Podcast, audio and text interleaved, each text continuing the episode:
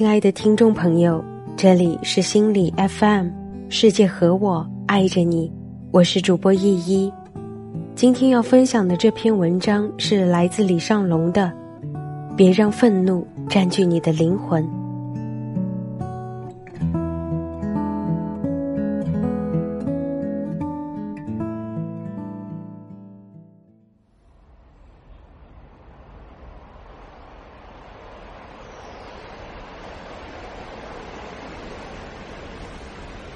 我都跟你说多少遍了，你怎么就是不记得呢？你是不是有病啊？对不起，你别当着这么多人跟我喊呀。地铁里一对情侣，男生扯着嗓子喊，女孩子拉着男生的衣服小声的道歉。我们是路人，我们不知道彼此之间发生了什么，可能这个女孩子找了前男友。可能他又乱花钱，或者他出轨了，谁知道呢？可是作为路人的我们，只有一个想法：男孩子好没风度，竟然这么失态，发那么大的火。愤怒是把人变坏的最好的法宝，人一旦愤怒，冲动这只魔鬼就被放了出来，让人变得语无伦次，甚至做出格的事情。到头来追悔，你我都不是完人，生气是理所当然。今天工作不顺利，领导太二，伴侣又说了哪句话，朋友昨天背叛，或者股票贬值。的确，我们有太多理由去愤怒。比较起来，愤怒是最好的出口。你只用抱怨、谩骂，甚至殴打对方就好。甚至很多人把愤怒带回家，施加给最亲的人，因为最亲的人不会对你做些什么。可是这些东西爆发后的结果呢？你会发现问题并不能解决，有时候甚至变得更糟。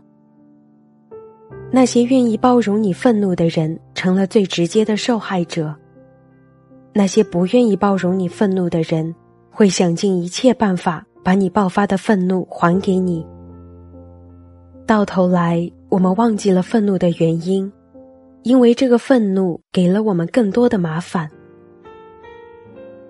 我曾经遇到过一个业务员，自己业务的那片区域经常被同事抢走，导致自己业绩不好。可是他没有跟对方私下协商。一天，他在会议上大怒，发难于那个业务员。领导和同事都没想到会这样，那位业务员不停的道歉，现场很尴尬。你知道结果是什么吗？的确，他们两个人从此断交了。一年后，这个业务员成了他的领导。又过了几个月，他辞职了。是否想过？愤怒之前，他要的只是让业绩提升；可愤怒之后，他竟然把工作都丢了。他经常跟我自嘲：“真划不来，之前就不该跟他发火的。”电影里有许许多多关于原谅的片段，从《灰姑娘》到《菲洛米娜》，当主人公遇到了社会和个人巨大的不公平时。他们没有选择报复，而是最终选择了原谅。要知道，愤怒很容易，原谅往往是困难的。可原谅包含着大智慧，因为原谅，他们拥有了更好的生活；因为原谅，他们走出了曾经的阴影。他们依旧记得这些痛苦，或许再次见到这些人后，依旧会愤怒。可是，他们智慧的活在了原谅中，洒脱的放弃了愤怒。李伟是我的朋友，那天他刚分手，工作也丢掉了。他走在路上，打了一辆计程车，车停了下来。这时，忽然一个人抢了过来，还大骂李伟。李伟握紧拳头，准备揍他。可忽然，他停止了。他微笑的看着那个人，说：“祝你幸福。”他转身离开，忽然觉得这夜越来越冷。忽然，司机停下来喊了一声：“先来后到，你过来，我拉你。”然后他指了指那个插队的人，说：“你去排队。”李伟坐在车里，看着北京的夜景，眼泪呼啦啦的掉。多年后，已经成为一个公司 CEO 的他，依旧会回忆起那天晚上这个感人的片段。可那时。如果他动手打架了呢？或许他也会回忆起来，只是不会笑着回忆了。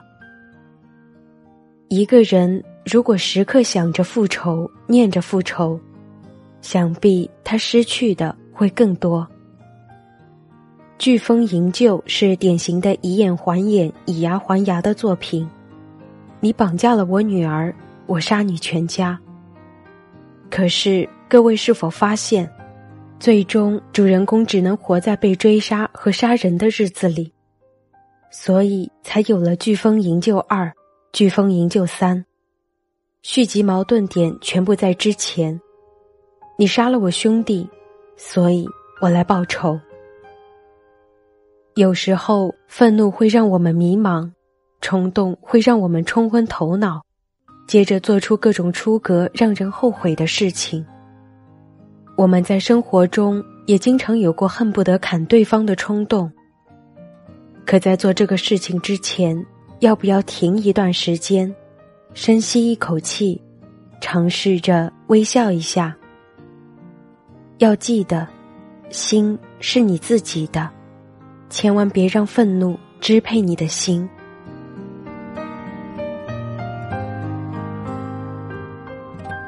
文章到这里就结束了。如果你想收听最新节目，可以下载心理 FM 的客户端，你也可以关注心理 FM 官方微信账号。我是主播依依，世界和我爱着你，我们下期见。